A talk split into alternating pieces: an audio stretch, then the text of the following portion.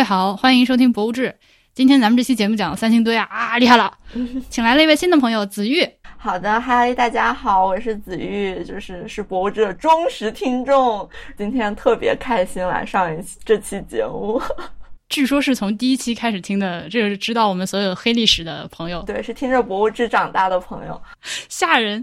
子玉现在是在哪儿工作？现在就是为什么我竟然会跟三星堆扯上关系呢？就是很神奇，因为我一个学建筑出身的人，为什么会和三星堆扯上关系呢？嗯，我是现在在南方科技大学的这个文化遗产研究中心工作，我的老板是。著名的考古学教授唐继根老师，他最近上了圆桌派哦。好的，不忘给老板打个广告。其实已经不是最近了，这个已经是有一点有一点时间了。我们今年做了一个，就是和深圳博物馆一起做了一个理解三星堆的这样一个展览。嗯，展出的时间是七月二十九号到十月二十三号，展览叫做《理解三星堆》。副标题是 祭祀场景中的铜器、玉器、象牙、虎牙，就是一个听起来还有点厉害，以至于大家都在拼命排队的一个展览。那你那你跟大家说说，这个听起来很厉害的展览是在展啥啊？这个听起来很厉害的展览呢，要看大家怎么理解这件事情，因为这个毕竟叫理解三星堆嘛。然后我也看到很多人去看了之后表示我不理解，对，就是大家如果是从一个传统意义上的特展的。方向来看的话，可能会觉得它的展品有点少。我们从金沙和三星堆就是分别借了一些文物过来，然后一共是十五件文物，就其实不是很大的一个体量。但是我们这个展览的重点呢，是中间的这个就是古蜀国的这样一个祭祀的一个场景。这个展览其实简单来说是分三个部分啦，就是我们先讲了讲啊，就是古蜀是怎么回事，三星堆文化是怎么回事，然后中间最重要的部分是讲我们是怎么理解三星堆祭祀坑里面的文物互相之间的关系的。简单来说，我们的理解就是它其实体现了一个祭祀的场景，就是有实施祭祀的人，有被祭祀的神，中间有沟通人和神之间的一些。这个当然细节待会可以再说，对这个还挺复杂的。呃，所以你说的这个第二部分，其实就是呃，我们作为普通的公众，一般看到三星堆的这个出土文物的时候，都会看到什么青铜面具啊，据说是祭司的人啊，还有大面具、小面具以及各种各样的雕塑。对，所以你们这个展览其实就是在讲他们分别都是在干啥，以及他们之间的关系，这是第二部分的内容，对吧？对，就是我们是怎么理解它的，这是第二部分的内容。嗯，然后我们就是根据我们对它的理解，还搭建了一个祭祀场景出来，所以大家可以不用完全靠脑中的 想象，在这个展厅里面其实是会有一个空间上的这样一个表现的。那这个空间上的表现，也就是说，你们直接在展厅里面一比一的把当初参与祭祀的这些出土文物，按照你们的理解把它摆成了它应该在的位置上，然后大家来的时候可以。亲眼看到他们当初是怎么使用的，就按照你们的理解。呃，其实也不完全是一比一，像那个比较重要的文物，像那个青铜神树，因为它有空间上的意义，它的高度其实是会关系到它的，就是我们对它的理解，或者说会关系到它在这个场景中它的真正的功能的，所以说我们是一比一来这样打印的。用 3D 打印的方式来做出来的这样一个复制品，但是有一些，比如说就是祭祀者这些，就是为了让这个场景看起来，就有一些大概只有几公分小的这样一些出土文物的话，我们是会把它放大到比人视的角度要稍微低一点的这个，就让它可以融入到这个场景中吧。对，然后大力人也是一比一的这个打印。嗯，这是第二部分，那第三部分。第三部部分是就是从三星堆到金沙，也就是这个古蜀文化的这样一个，它有一个传承的这个最后的这个部分。因为金沙，嗯，我们也从金沙博物馆借了很多件文物，其中还有一件看起来就很厉害的象牙，超大的一根象牙，超大的一个象牙，对，就它跟这个祭祀场景也是有关系的。它在祭祀场景里面是作为这个祭祀用的祭品来存在的。所以其实他们也都可以说明一定的问题啦。基本上就是用这三个部分的，包括文物，包括 3D 打印的展品，然后也包括我们做的一些视频。怎么说呢？就是我们我们的目的是想尽可能的把祭祀场景这个问题说清楚。这个问题说小也不是一个很小的问题，就是你要说的令人信服，其实还是需要一定功夫的。但是它其实也不是一个很大的问题。我们之前也考虑过，是不是要在里面讲古蜀文化和中原文化什么这种，就是这种现在大家都很关心的这些事情了。但是其实后来我们觉得，我们还是应该把更加具体的问题讲清楚吧。所以我一开始听说这个展览的时候，我就特别特别的感兴趣，因为其实我们在以前的节目里面经常去骂一些这个高大全的展览，就是试图把所有东西都讲清楚，但实际上啥也没讲清楚的展览。我我那个时候我们经常非常希望能看到有一些由专业人士制作的小体量的展览，但是能够在一个小的范围内把一个具体的事情说清楚。嗯，我一直很期待看到这样的东西，所以其实我看到你们这个展览，哦，它原来是呃这样一个内容以及这个体量。规模的时候，我就眼前一亮，就是小铃铛在脑中叮的一声，这个不就是我一直想看到的那种东西？所以其实这个就像你刚刚说的，借展来一共有十五件展品，对，是的，再加上一些这个三 D 打印的内容，所以它确实就是从展品的数量上来说，不是那种其他的一些展览一宣传就说啊，我们有几百件、多少件什么，对，不不是那个规模。另外，它的展厅有多大？展厅它其实我觉得我还真没量过，但是大概一百多平、两百平的样子。也不是很大。在我们说别的东西之前，呃，先跟大家说一下具体怎么参观，它具体在哪儿啊？对，在深圳博物馆的古代艺术馆，两个声博都在福田区了。在比较老的那个声博，大家预约的时候应该就知道我在说哪个馆了。就是非常推荐这个声博的古代艺术馆，希望在深圳的大家都去看看。嗯，这个我还真没去过，我只去过新馆，就是那个我特别瞧不上的火车站的博物馆。我当时去的时候，我甚至都不知道原来还有一个老馆，非常的遗憾了。这不知道啥时候才能去看到。申博的老馆是一个呃，深圳其实有两个建筑我非常喜欢，一个是申博的老馆，另外一个是何江宁美术馆。他们其实都是那种就是八十年代那种怎么说呢，情绪上欣欣向荣的建筑师做出来的东西，就是你就知道它那个气质是什么样的。嗯。哎，来自建筑师的推荐，深圳的两个 需要参观的地方。嗯，那现在这个展览开展也有一阵子了，七月份开始的，你们这边收到的反馈大概是啥样？啊，其实一开始他的反馈是最强烈的。我记得我们当时是为了宣传这个展览，开通了小红书。是我们当时就是团队有一个实习生，是一个零零后，然后跟我说啊，就是小红书上大家都在讨论这件事情。对，对我我我我为了做节目也去小红书上做了一下功课，就发现哇，好多人在讲这个展览啊。是这样的，就是从第一天开始，它就非常的火爆。它不是可以提前三天预约吗？就马上就全部都被抢完了，一直到现在都是一个你随时登上去都是约不上的一个状态。这个状况你之前跟我说是你们完全没想到的，是完全没想到。我觉得不止我们没想到，连申博都没想到。对，尤其是我们设计的时候，比如说我们只留了一个一般意义上的出入口，就当时老板还觉得就是就这样比较聚气，你知道吗？这是什么？就是其实也很简单来说，就是因为就是展品没有那么多，然后人如果也没有那么多的话，会不会看起来有点冷清啊？但是现在来看的话，每天都是。他因为好像每一场是限定四十人吧，大家不但要排队进声博，还要排队进这个展览，会一直排到下一层楼的那种。哦，反正我们是完全没有想到。当然，大家看了之后也并不完全都是觉得这个展览做得很好。其实很多人是觉得，尤其是前几天的时候，大家去的时候会觉得啊。好像被骗了一样。嗯嗯嗯，这个也是我看网上很多大家反馈一个比较集中的点，这就很遗憾了。但是同时呢，我也很高兴今天你能来，能把这个幕后的很多东西跟大家说一下。因为经常我们是看到一些展览，觉得做的不好，呃，做的不好呢，那。不管是在博物馆工作的，还是在策展团队工作的，几乎是不会有人愿意出来直接回应这方面的问题，或者说来解释为什么会出现这种这个观众和展览之间这种预期上的偏差。我看到大家的反馈，也就是其实你刚刚基本上说到了一个，就是首先他约不上，他是个免费的展览啊，倒没有人抱怨票贵，但是他约不上。然后呢，呃，你就算约上了之后，又呃，尤其现在在深圳嘛，就一直很热，你要在外面排队，排完队了之后，你进馆之后还要再排队。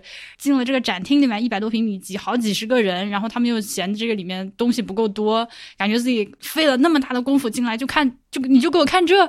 还有一个点是我们刚刚也提到了，有很多三 D 打印的这个复原的呃这个复制品。大大部分的观众是不接受这些东西的，他们会觉得你给我看假的。嗯那也是我看下来也是大家明确吐槽的一个点。呃，主要就是付出和获得的东西不匹配，所以导致了我看到这个 舆情是这么个情况。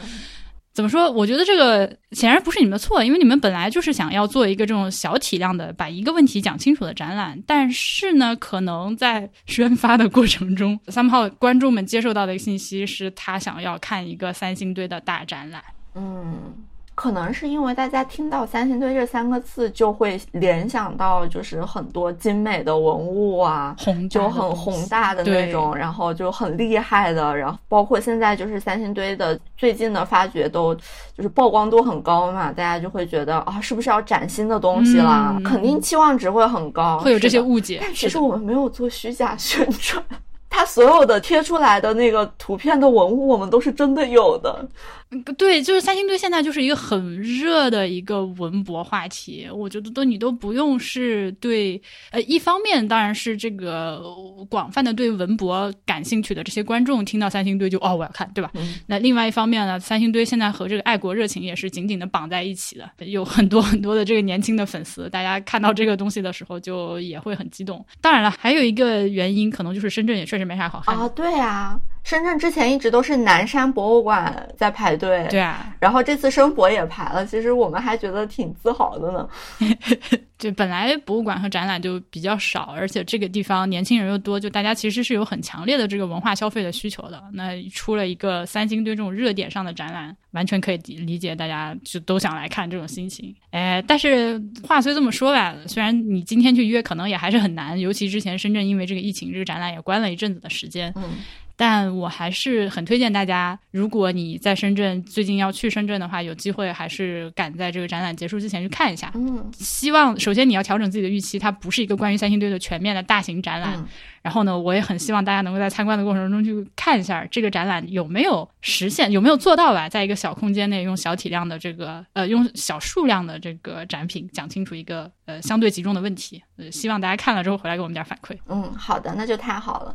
嗯、但是如果大家真的要去看这个展览的话，最好的参观体验要配合导览一起使用。等一下，你说的导览是真人的导览啊，还是你们现场有导览器啊？我们有一个线上的，我们有一个视频导览，也有一个音频导览。其实它不是针对每一个文物的这种音频导览，它就像一个小型的 podcast 一样，大概十几分钟，唐老师策展人自己说话的一个导览。我觉得这这这点很难得啦。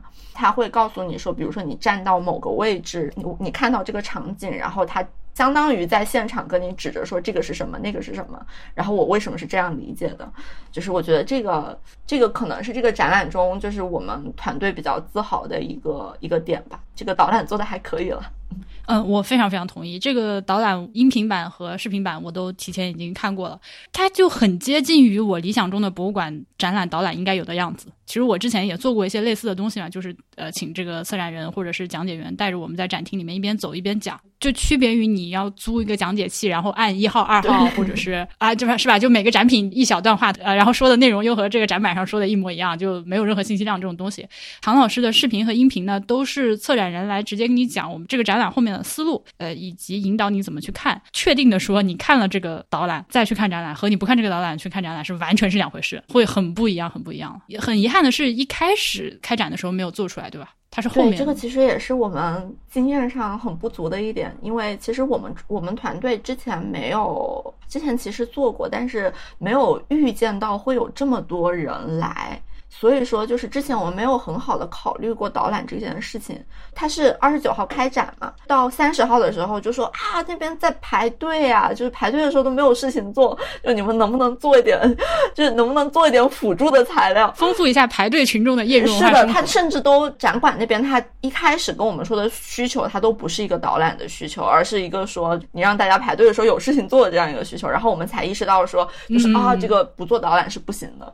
对，当然以后可能就是我们就会有这根弦了。但是这个展览的导览是我记得应该是一两个礼拜之后才上线过去的。呃，对，其实其实这个东西理理想的状况，可能是在策展初期就对连带着这个，不管是导览的音频、视频，或者是那种小册子、导览地图这些东西，就是如果能在一开始就配合着策展就开始做的话，是最理想的状况。哦，说到这个，对，但这种东西都属于太过理想化了，我也完全可以理解说。到这个，有一个有一个有一个吐槽，我就是很多深圳的朋友，我发现深圳人其实很喜欢看博物馆，而且就这个需求真的很大，因为深圳博物馆那个，就它之前是每个每个特展都有一个章可以盖的，然后深圳很多人收集这个，始料未及，真的太有需求了。但是我们这个展览居然没有章，这也是我很难过的一个点，哦，现在直时至今日依然没有章依然？没有章。快去搞一个来！我替收集章的人着急，我这前面攒了那么多，你现在有一个没有章，我急死了。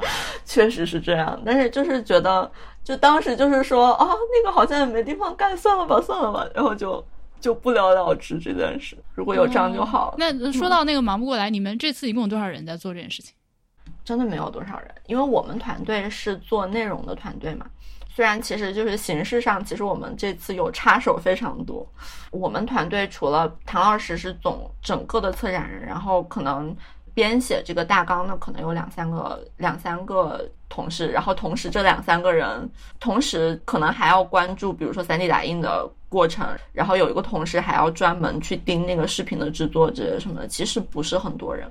我们总的来说是一个非常小的团队，然后申博那边做形式设计的团队，就是也不是一个很大的团队。就等于说，你们从这个展览的内容的策划上，到展品的制作上，哦，还有墙上墙上大家能看到的所有的字、呃平面设计和空间设计，你们都参与了。我们都参与了，是的，呃，你们大概搞了多久？大概从三四月份开始的吧，嗯，也没有很久。那非非常快，三四月份开始做，七月份开展，这个节奏是很恐怖的。尤其你也是在国外工作过，哦你知道他们那个，他们这样一个体量展览可能要搞两年吧对，。我来说是就是完全是赶鸭子上架，我做了好多就是我之前从来没做过的事情，呃，比如呢？比如写那个展览的文本我就没写过。就我记得我第一版的大纲和这个展览完全不搭嘎，现在想起来，后面改了无数轮，对，改了无数轮，然后包括找图片，然后你确认所有东西的出处，排版上要怎么要怎么排，然后甚至包括说，就到最后一天，我还跑到申博去，坐在那个设计师的后面，然后跟他说这个地方调大一点之类的。设计师说：“我谢谢你。”对，是的，我我就是我，我用非常非常谦卑的语气跟他说这个地方调大一点。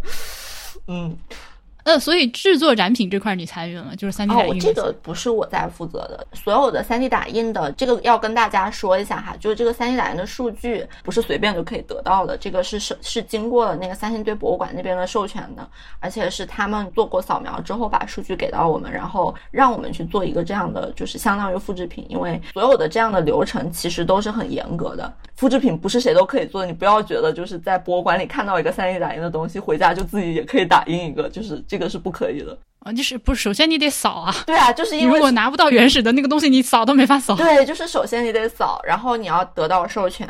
但是其中有一些文物是我们自己建的模型，因为有一些它太新了，就是它那个报告都都才刚出来，或者甚至说报告都没有出来的那些文物，就是我们只有它的图片，但是我们又很希望在展览里面呈现出来。也建了模型，然后我们的同事还跑到厂家去给他涂那个做旧的青铜的那个颜色。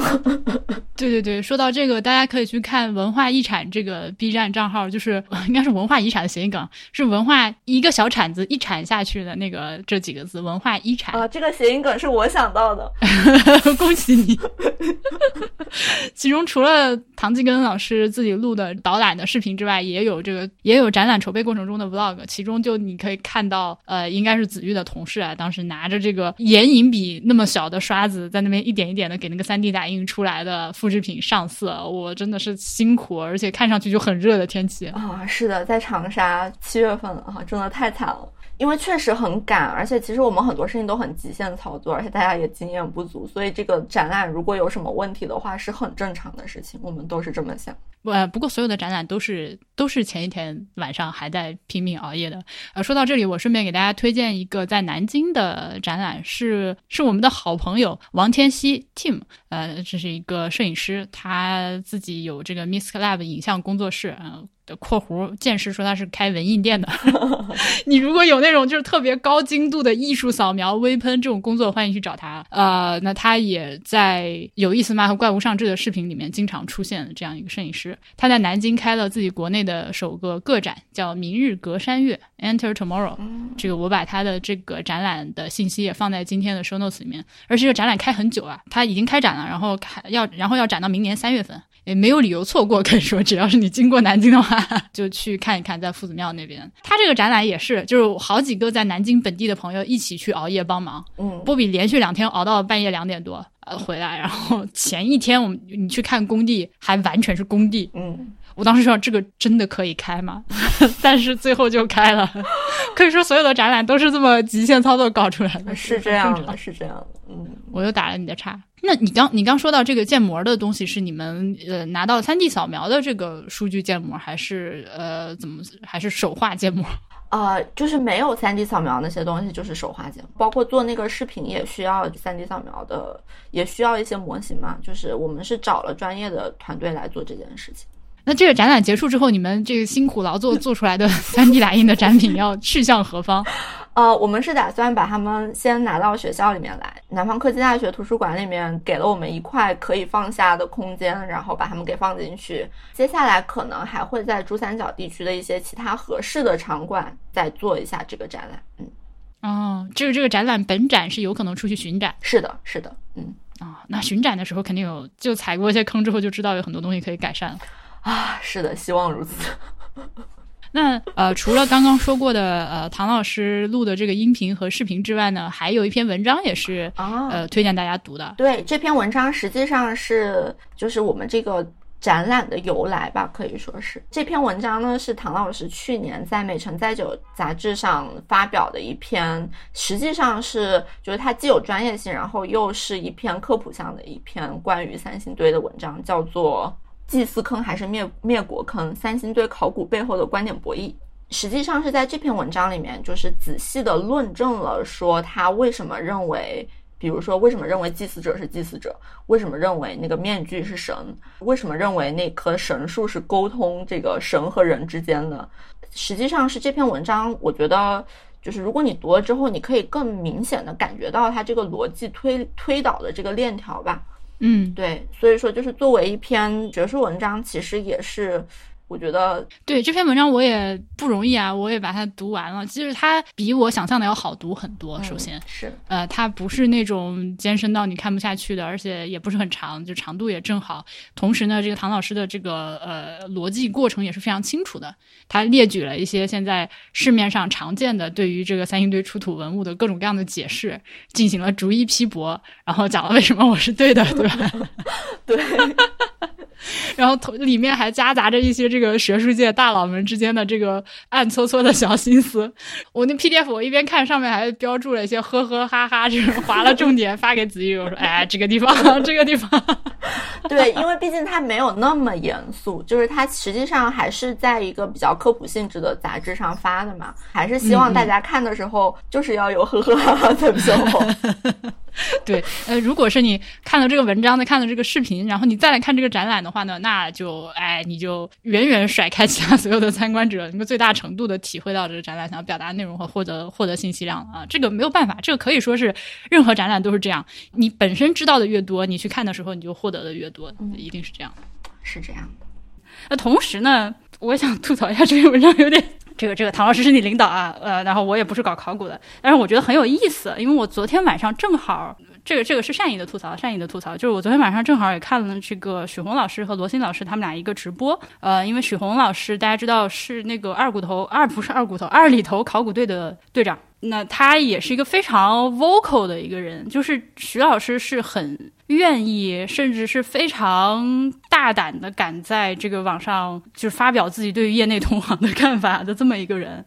他那么他好像对三星堆呢有很多呃想法。其实我我看唐老师的文章里面，我会觉得啊，徐老师估计在唐老师的眼里是那种过分保守的那一派人。比如说许宏就认为啊，你们现在说是吧？这个纵目就是那个跟那个什么《华阳国志》里面写的什么《蜀王本纪》那个纵目就连上了，这个是不是没有证据？啊，对，比如他会提出类似这样的一些疑问，那因为其实这种都是合理推测嘛。对，我记得罗新老师之前还在节目里说，就是他在写书的时候还敢说，就是我猜这里是怎么样。对，就是那你看到了那个？我我我我听了，就是他跟随机波动一起呃讲那个漫长的余生那本书嘛，那本书也呃我非常非常推荐给大家。就那本书我跟波比是抢着读的，就是他要跟我说你等会儿我就快看完了，你等会儿的那种。的一本书，我们我们有空再再说那个书啊。那罗老师在讲到这个推断的时候，他提了一个我觉得哦蛮有启发的说法，就是说做历史的时候，你只能推一层，就是我有某些史料，或者说我有某些出土的这个证据，那么我拿到这些材料了之后，我可以在这个基础上进行合理的推断，这个是没有问题的。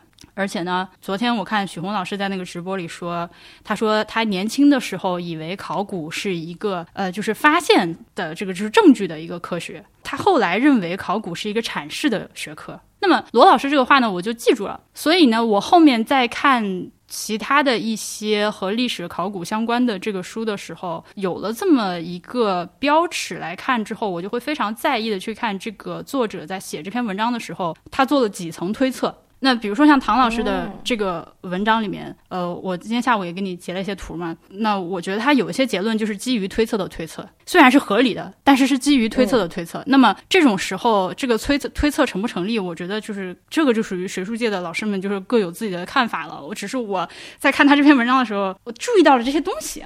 比如说，他这个通过现在对于三星堆八个坑的这个年代的判定，认为它基本上可以确定是在商代晚期。那么呢，他就说，如果说时期是商代晚期，中原地区的商代晚期的话，那么这个坑分布的相对的位置。其中代表的含义就可以按照商代古城来，呃，商代古城的布局来理解。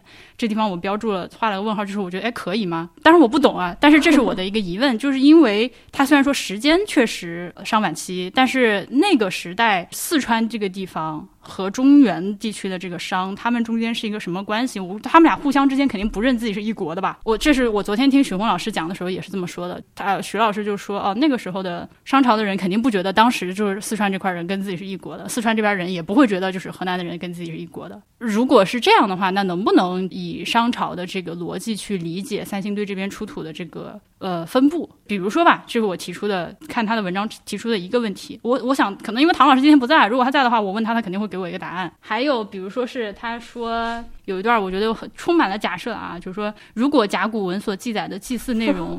对理解同为三千多年的三星堆祭祀活动有参考价值，而 K 一到 K 八就是坑一到坑八又是祭祀遗存的话，那么我们就可以从 K 一到 K 八中分辨出受祭者、祭祀者、祭器和祭法的呃相关的器物或考古现象。就是这个，它就是前面有很多个如果。和假设啊，对，然后它是基于有很多对对对，它基于这个如果开始展开下面的这个讨论和论述，呃，所以我我再说一遍，我此处不是质疑唐老师，我没有这个学术的任何背景和基础可以质疑他的这个结果，我只是说，我只是说我读到这篇文章的时候注意到了这些 remarkable 的地方。为什么他会嗯对对？那么他是他是基于什么做出了这样一个推断之上的推断？现在想想，就其实还蛮希望能去展厅里面实际看一下的。我不知道，就是看到那个实景的布置会不会会帮助我更多的理解。嗯，其实我觉得，就其实昨天晚上那个讲座我也有听啦，就是徐红老师和罗新老师的那场讲座。嗯，但是其实我我确实很同意，就是呃，三星堆人和中原人可能互相并不觉得是同一类人，但是其实他们也不是说完全陌生的两种文化。就是我觉得可能唐老师他比较关注到，或者他比较注意到了，就是他们两种文化中相似的部分，比如说就是他们做考古都很敏感的，就青铜器上的相似的一些一些点，然后就是其实是可以证明，就是是有一定的交流，或者说是对对对，就是会有一定的相似性的，所以就是而且就是人的行为逻辑，其实有的时候不同文化中也会有。比较相似的地方嘛。像比如说祭祀这个行为的话，就是会有被祭祀的人和会有祭祀的人。其实我觉得这个还是都是合理的。如果我们认为它是一个祭祀坑的话，就这个还是合理的。对，啊，还有一件特别有意思的事情，就是其实我们这个这个文章是很早以前就有了啦。然后我们展览大概就是三四月份开始筹备的话，就我们筹备到一半，发现就是它新出土的那个我呃青铜器的照片里面，就是它会有就是那个，因为八六年出土的时候，它其实是很少拍现场照片的，所以其实你很难知道，就是比如说这个面具它当时是摆在哪个位置。我们最近其实有看到一张照片，就是它那个大的那个古木面具是摆在最上面，然后中间是一个。就是中间是一个祭坛，然后最下面是一些祭祀的人。就这个其实是，就是你看到哇，感觉好像就是有被印证到，就当时大家还挺激动。哦，哇，那那这个东西有体现在这个展览里吗？就来得及体现吗？啊，我不是很来得及，因为其实那个它不能算是就是公开发表的，就是呃图片或者是学术成果，考古报告还没出来是吗？对，所以就是还不能这样。这样讲，嗯，但是但是啊，我我我能想到就是看到这种东西时候的心情。不过我还有一个问题，就是说，比如说像我刚刚提出的这些唐老师文章里面这种，就是基于之基于推论的推论的这种推导的过程，有多大程度上在展览里面体现了出来？因为我觉得大家对于看展览，就是大部分的观众，其实包括我自己去看展览的时候，虽然说我心里一直提醒自己啊。不要博物馆说什么就信什么，对吧？你还是要就是自己带着脑子去看。但是呢，嗯，大家确实是会更相信专家学者的这个体现在展览里面的结论。我想知道你们在策展的过程中有多大程度上去体现或者强调了，就这些现在是推论，或者说并不是那么确凿的一个东西，这个有没有体现？啊，我觉得这个确实是我们这个展览的一个短板，就是因为其实我们现在也在做其他的展览嘛。我们做其他展览的时候会很注意这件事情，因为很多时候就是这个文物我们都是自己经手然后来做研究的，然后我们就会把这个研究文物的，包括比如说用什么科技手段啊，然后一些中间它的照片啊什么的，我们都会放出来。但是三星堆这个展览，一个是就是我们想很久，其实还是觉得应该突出这个场景本身。这个体验感其实我们觉得比较重要吧，所以其实我们没有太多的来写说我们为什么是这么想的，我们只是在就是比如说我们介绍施记者是谁，受记者是谁的时候，我们其实也是把这个推论给加进去了，但是没有一个。就是很单独拎出来说，我们这个推论的思路是怎么样？但是其实对你说的很对，我觉得如果有的话会更好。嗯，那如果这样的话呢，我更推荐大家要先看这篇文章，再去看这个展览。就是你得知道，对这些东这些东西都是咋来的，以及这些东西还是应该说还是可能一个学者的团队他认为的一种可能性呈现成了一个展览。那还有什么其他？就是那个博物馆有给你们整什么幺蛾子吗？你这是第一次跟国内的博物馆合作是吧？啊。对，这是我第一次和国内博物馆合作。我其实就因为做了这个展，所以感觉好像已经工作很久一样。实际上我才工作半年，就是就是我真的是 超新新人。就是嗯，我觉得其实也不能说是整什么幺蛾子吧，就是你在施工场地上就碰到一些不愉快，我觉得是难免的。就包括比如说那个我们全程我们想。做出一个 vlog 来给大家看这个过程，但是就是有一些方面可能博物馆会比较敏感，尤其是比如说交接文物的时候，就是他们觉得哦这个绝对不可以拍之类的，对，然后甚至包括就是我们在就是我们改一稿又改一稿的时候，你知道就甲方和乙方之间就多多少少会有一些就是小摩擦，但是这些我觉得这些都是都是没有。哎，你们俩谁是甲方谁是乙方？我真的不知道。对，对，我经常觉得，就是其实我好像应该是甲方，但是你知道，就是我们学建筑出身的人，就是会有一种天然的乙方性格，就是会觉得，就这个事情就应该我来干就好了，就不要麻烦你了。我现在我也不知，就是我在想，如果把我放到你的位置上，现在展览已经开了，然后持续的还是老是有人来排队，怎么办？怎么样才能够改善这个展览后续后面观众的这个参观体验和反馈？我不知道你有没有考虑过这个问题。嗯，对，其实我们本来是想说，就是让大家看看之前，就是先去看一下我们的视频这样子。对，但是好像好像好像大家就约不到的话，就也没有然后了。就是，嗯，这么多人来看，但其实也没有人看我们的视频了，就好寂寞。那个对，那那看个啥呢？那能不能，比如说，比如说，能不能这样啊？就是最不考虑任何现实层面的因素，就说这个操作上能不能，比如说，观众在这个申博的微信公众号里面预约完了之后，你直接就给他推你们的这个导览的这个视频，直接弹出来一个必须看，不看不给你通过预约。这个是需要沟通的，对。就或者是申博能不能在他们自己的这个公众号或者是微博上再去帮忙。转发一些就是阐释上的东西，然后在排队的过程中，能不能给大家，就是在这个排队的动线上有那个直接摆几个屏大电视在那儿就开始放，呃，或者能不能给大家制作那个小的那个啊小展册子，然后他来排队的。哎，其实宣传页上都有啦，就是但是没有人读是吗？对，但是没有人读，而且就是啊，其实这一点让我其实是有点生气的，就是对，不知道会不会会不会算爆言哈。但是就是一开始我们做完这个这个视频之后，就是申博就直接拿去用，对，然后问我们可不可以不给我们 credit，就是很生气，啥意思？难道不是视频背后就是最后出个字幕，这个视频是谁做的不就完了吗？这个 credit 不愿意给吗？对对对，呃，这个 credit 就是我们最后有出字幕，然后就是我们说可不可以贴一个我们的那个渠道出来，就是让大家都来看一看我们的公众号里面的东西。然后他说啊，最好还是不要吧，你们那个老师不是已经说了可以关注了吗？然后，嗯，why？为什么这种时候要小这种气？就难道大家不应该互相帮助吗？迷幻，哎。迷幻，我再我再重复一下啊，他们那个就是 B 站叫做文化一产，就是呃一个小铲子这两个字。呃，子玉自己的播客叫卧游水母，就是卧倒游动的水母这几个字。你还有其他的东西想要想要再 Q 一下的吗？公众号叫啥？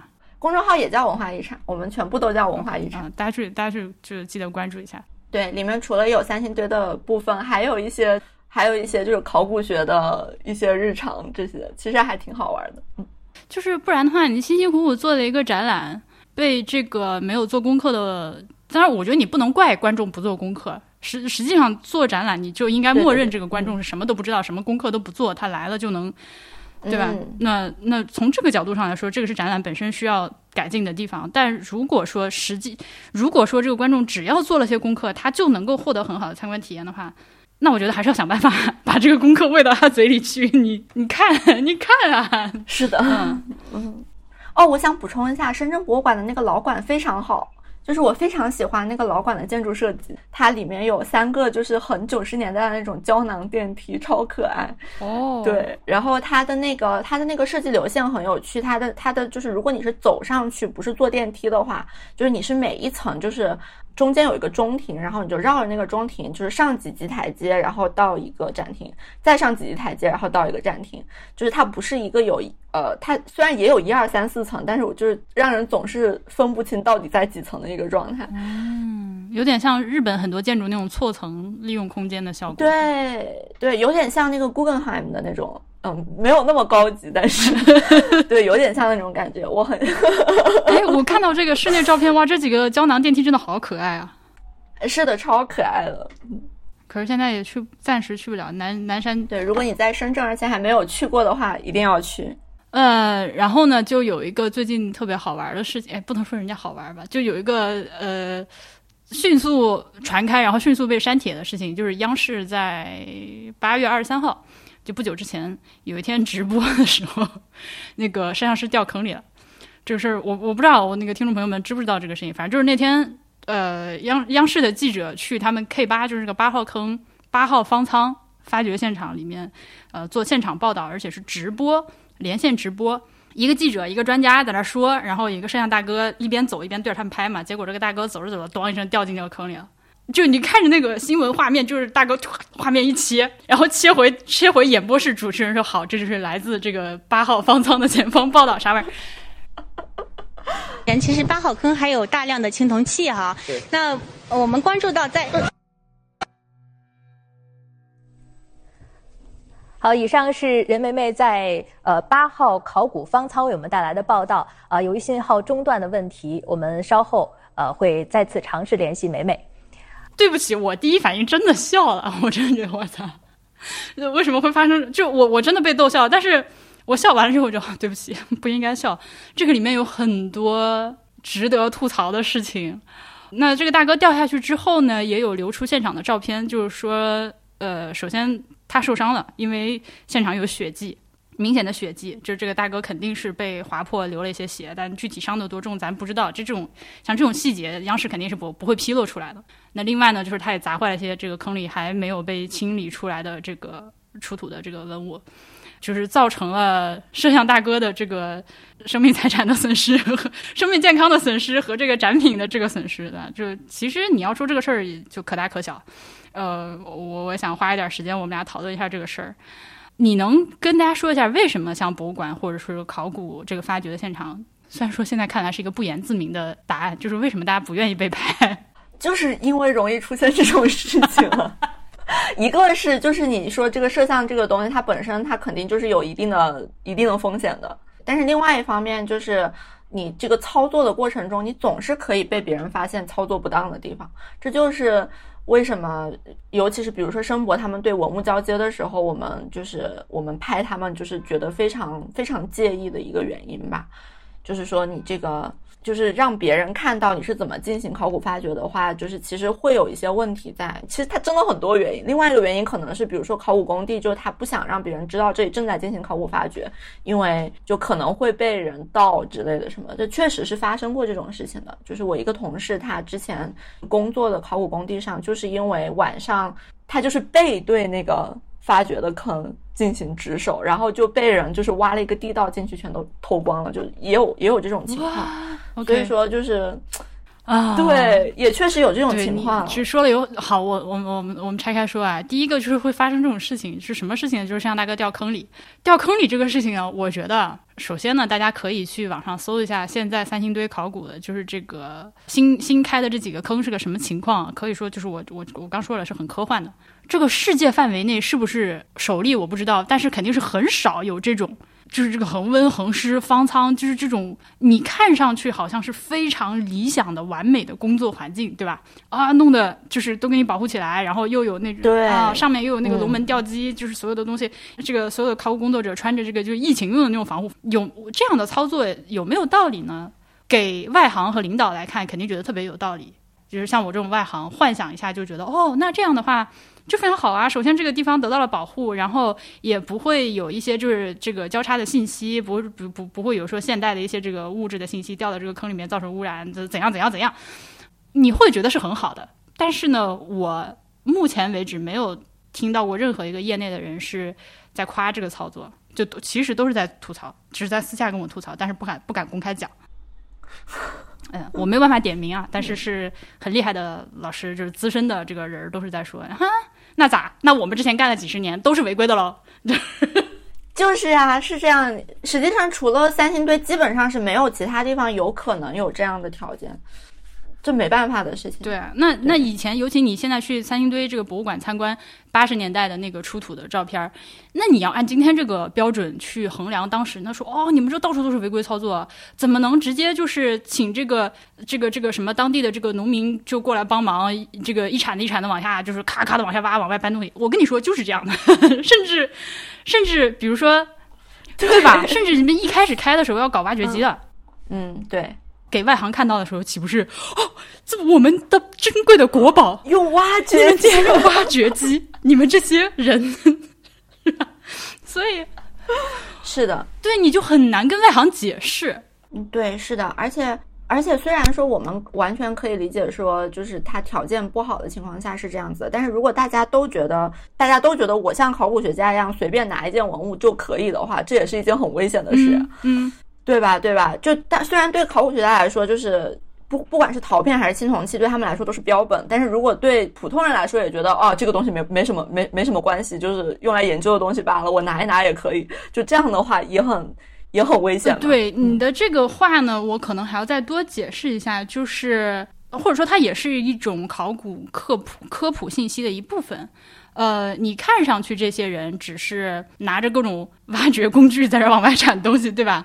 可能铲到最后的时候，看上去哦，开始拿小刷子啦，开始拿精细的东西一点点抠啦。啊，然后你你看到他们在什么，又是拍照了，又是又是又是记笔记了。但是你如果不知道他们具体在拍什么、记什么的话，你可能觉得啊，那就是比如我拿手机随便拍一张也可以，然后我拍完之后我就把它拿走了。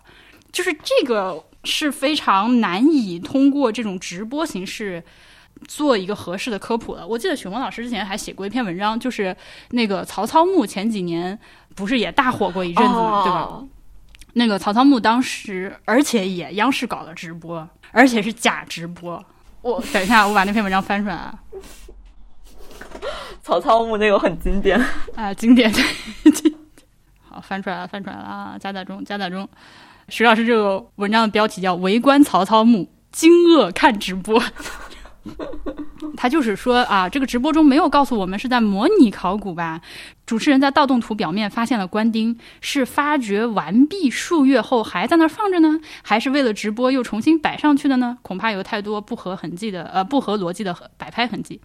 如果是前者，那是发掘者的重大失误，对吧？就是说这个地方有这么明显的一个这个官丁，对你现在发掘完了来给我介绍的时候，还被一个主央视的主持人指出，哎，这个地方有个东西哦。这是吧？那如果是后者，主持人又假装偶然发现，就是在蒙骗观众。理解不了的是，发掘者居然会同意这样的蒙骗，因为假装这样，稍稍懂行的观众就会意识到这是发掘者的重大失误，那就是遗物没有全数收集。在这个直播的过程中，我们的考古工作者也成了被随意摆布摆布的玩偶。让另外让我惊愕不已的是，潘队长在给主持人拿起新发现的石碑看完放回后，特意嘱咐手下要量坐标、绘图、照相。这就意味着，在遗物离开其原来位置前，这些必做的工作还没做。那发现的东西能随意先拿起来看完，再放回去做各种记录吗？只是为了直播就可以不顾田野考古操作规程吗？而且这种情况居然还不止一次。呃。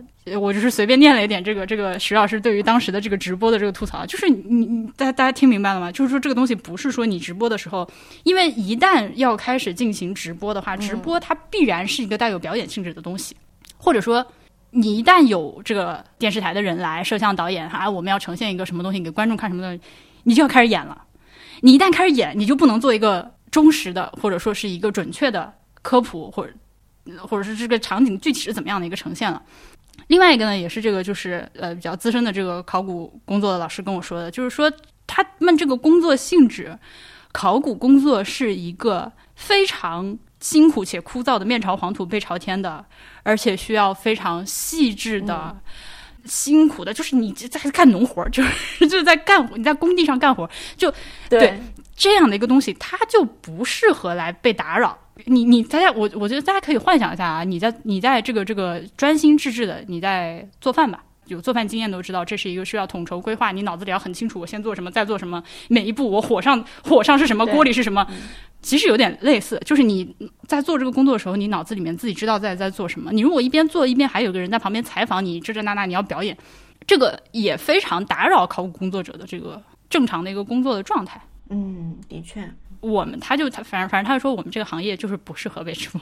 还有一个是大家如果看过那个方舱里面的布局的话，你就知道它其实都是在一个很窄的一个，我不知道你们专业叫啥，反正就是一条搭在那个坑上那个小路嘛，就是在那个上面交通或者是进行一些工作。那个本来就不是两边也没有围栏，对吧？它就不是一个像什么观光用的那种路，就是就是板儿搭在上面，旁边就是坑，你一脚踩空就下去了。而这个摄像大哥，他端着摄像机，呃，对 他肯定是要看这个 viewfinder 的，他就而且是退着往后走的，这就是简直就是天，就是在给这个大哥，这都不是给这个摄像大哥挖坑，这就是这个坑，摄像大哥你来吧，就是这种情况。嗯，对，摔下去之后，我也没有看到有人就都在说，哎呀，砸坏了文物，有没有人心疼一下这个大哥？咱就是说，就是说。摄像大哥招谁惹谁啊？好，上个班受了工伤，还还有人说这是几千年来的第一次祭祀。对对对，我也看到好几个说法。这个这个坑自从自从掩埋以来第一次见血，哎，这就很讽刺了。再联想到最近那些这个天灾人祸的事情，哎，咱家多的就不说。哎呀，然后这个事儿出来了之后，波比看到这个新闻的时候，他也特别逗，他第一反应就是这个事情怎么追追责？文物保护法呃呃保护文物保护法管不管？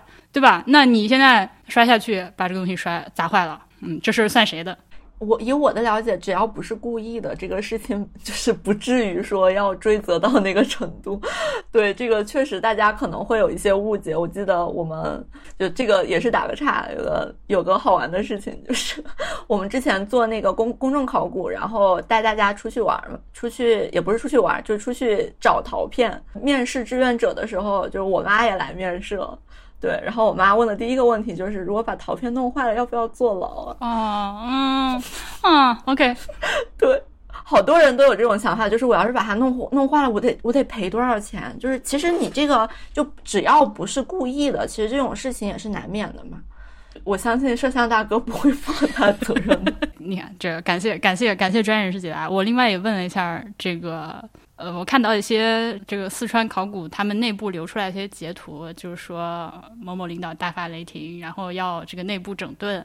然后我也问了一下其他的这个老师，我就请问老师这个东西一般怎么追责？老师给我的回答是没有这回事儿，就是不存在这回事。他说截图你也看到了，肯定就是内部批评一下，不会怎么样。反正现实就是这样，因为确实是一个至至少掉进坑里把文物砸坏的这个摄像大哥，他显然是属于无心之失。他是在自己工作的过程中发生这样一个事情，你不可能去对他说：“哦，你破坏了我们国家多么珍贵的多少多少文物，你要负刑事责任。”那那不是的。但是呢，我在想这件事情为什么会发生，以及到底是谁的责任？我觉得虽然说我们不会真的去追究这些人的破坏文物的责任，但不代表这个事情本身它不存在责任方。呃，为什么会发生这种 ridiculous 的事情？其实我们之前也听说过一些，或者说我估计很多，只是公众听说的很少。那我嗯一下子能想到的是，就是前些年故宫有一次有一个好像什么汝窑的盘子，反正挺厉害，一盘子在设宴就是拍照的过程中碎了。这事儿你有印象吗？啊，我好像有点啊，反正就类似的这种也是就是属于操操作不当。那如果说是比如说我们今天有一个呃文物拿出来拍照。呃，在这个搬运的过程中，或者器械操作的过程中，不小心把它摔了，那这是一回事儿，因为这个场景下只有我们这些专业的工作者的专业的工作场景。但是是人都会犯错误，我就是手滑，今天把这个瓶子摔了怎么办？这是一种情况。但另一种情况就是像三星堆直播这次掉坑的这个事儿，这完全就是因为你放人进来直播才会发生的事情。是的，是的，嗯，你不搞直播，屁事没有。对，但是问题是你这个搞直播这件事情，它本身他们肯定是有评估，就是可能会发生的风险的。你说这个就是人摔下去，这个是比较大的事情，那小的事情，平时的磕磕碰碰，那这个肯定这个风险肯定是提升了呀。但是你如果要这个 publicity 的话，那他们肯定得权衡这件事情。而且换句话来说，刚刚我们说到三星堆，它有很多的其他地方都没有的资源。实际上，你增加你的那个曝光度，实际上你的资源也就会也就会变得更多。也确实是这样子，它可能是一个循环。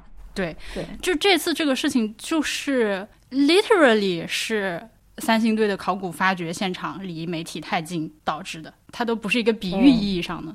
那么，对，所以那这种时候，我就觉得，如果一定要。追这个责任的话，首先是谁允许放这个非专业的这个新闻工作者直播团队进来的？我觉得可能要考虑一下这。我觉得，我觉得，我觉得，如果说一定要把这个事情 pinpoint 到谁身上的话，那肯定不能是底下这个小兵承担责任。嗯，就是这样一个机制是怎么来的？对，一个明明不适合过度的曝光在媒体。眼光下，尤其以直播这种形式出现在大家面前面前的这样一个考古发掘的现场，通过什么样的机制做出了这样一个决策，对他进行现场直播，从而导致这次非常不幸的意外，这这个东西是需要追责和反思的。而偏偏这种东西暂时可能恐怕谁都动不了他，嗯，可能就领导发发脾气就过去了。这个事情，我不晓得他们后面会不会更加严格或者怎么样的去管类似的这些操作。对，就是说这个增加曝光度这件事情，可能就是在出事之前，它看起来是一个双赢的事情，但是就一旦出了事，那这个事情谁负责？就是，嗯嗯，对。其实关于三星堆就是这个曝光的这个事情，其实我还有一个怎么说我的观察吧，就我也不是真正学考古出身的，所以可能我讲的也不太对哈。就其实我觉得，就是三星堆它的这个这些直播有一点太强调挖宝这件事情。哦，你说的非常对，哇，同意，给你鼓掌。是的，对，嗯嗯嗯，对，我觉得他有点太强调说我们挖到什么珍贵的东西，或者说我们挖到什么价值，就是我觉得，其实际上你涉及到考古专业的时候，你不应该用这样的词语。就是你不应该强调说，比如说这是一个青铜器，它很精美，所以它很重要。其实不是这样的。就是你知道这个考古这个过程中，你之所以考古和盗墓不一样，是因为这个挖掘过程中你的信息保留的很多。但我感觉大家好像没有没有强调，就是这个历史信息这件事，就是也没有强调，比如说文物之间的这个，比如说你这个坑里面的文物互相之间是什么关系？这其实是在考古中是很重要的一个信息，就是是在你就是进入博物馆之前的一个信息，这个是很重要的，而不是说就是我挖到了一个。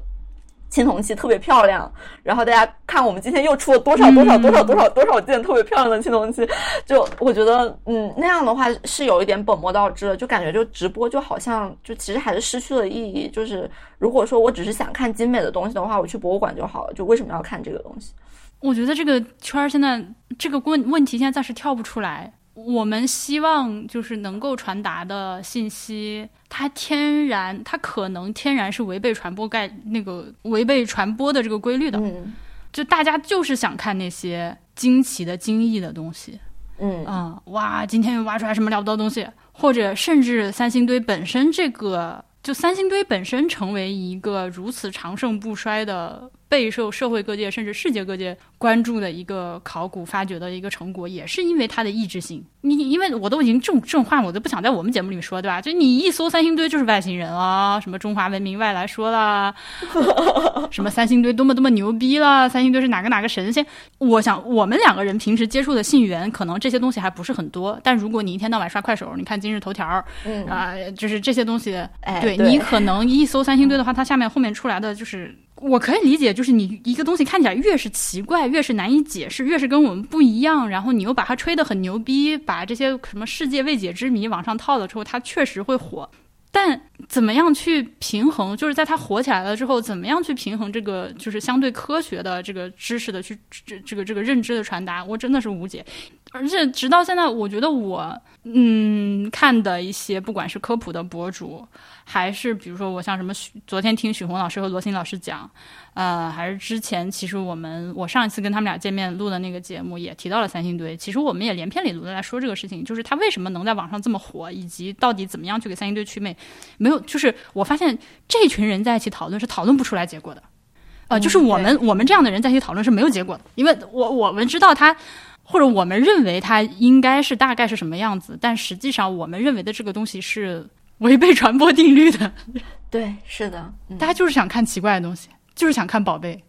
对，就是想看宝贝，就是想讨论非常宏大的话题。而且，而且会像你刚刚说的那样，就是会和盗墓混为一谈，对吧？请那个南派三叔当嘉宾这个事情啊，对，是。哇，当时我看到好多考古工作者震怒。是真的，是吧？真的是震怒。对，因为如果说大家觉得，大家觉得就是就是挖出厉害的东西的话，那个盗墓也是挖出厉害的东西啊。那就是对啊，就是啥区别呢？哎，把天聊死了，不知道怎么办，不知道怎么办。还有最后就是你那个小陶片挖小陶片的事儿，你要不要跟大家介绍一下？以及你们将来还会继续搞吗？啊，这个问题，这个。哎，其实我是我，我觉得我是我，我们大家都很想继续搞，但是这个事情是这样子的。首先，这是个啥事儿？这是个啥事儿呢？就今年六月份的时候，我们组织了一场公众考古的活动，就是我们拉了十几个志愿者吧，到我们在汕尾的一个一片有可能当时还不是考古工地啊，就是有可能有一些遗迹的一个一一一个场地去，然后训练大家做考古调查。就是这个考古调查和考古发掘之间有什么区别呢？就是说你发掘，比如说你需要发掘证啊，然后你是要你首先就调查，相当于是发掘之前的那个过程，就是说我找一找哪些地方它可能有东西，对。然后像有一些陶片，可能就是就是在路上，就是你你你看一看，就地表扒拉扒拉就有的，对。然后你把它捡起来，这个就叫调查，就没有掘地三尺，那个叫发掘。简单来讲是这样子。嗯，然后这个过程大概十十天吧，十几天，就大家都很开心，大家都学会了，首先是学会了认路，然后对，所有人都学会了辨明东南西北，然后根据卫星图确定自己在哪里。你还别说，这还挺难的，对，这很难。对，大家还学会了辨别什么是新石器时期的这个陶片，什么是昨天才烧出来的砖头。哦，嗯，对，然后大家还学会了怎么写文物的标签，怎么把它们给收集起来，然后怎么挖那个考古学上的剖面。就是我们可能还不到那个发掘的程度，但是我们会在一个，比如说有一个小坡，然后我们就拿那个铁锹把它给挖出一个地层来。对，我们学会了这些东西，然后大家都很开心的就带着很多很多小陶片，就呃没有带回家了，就是给了实验室。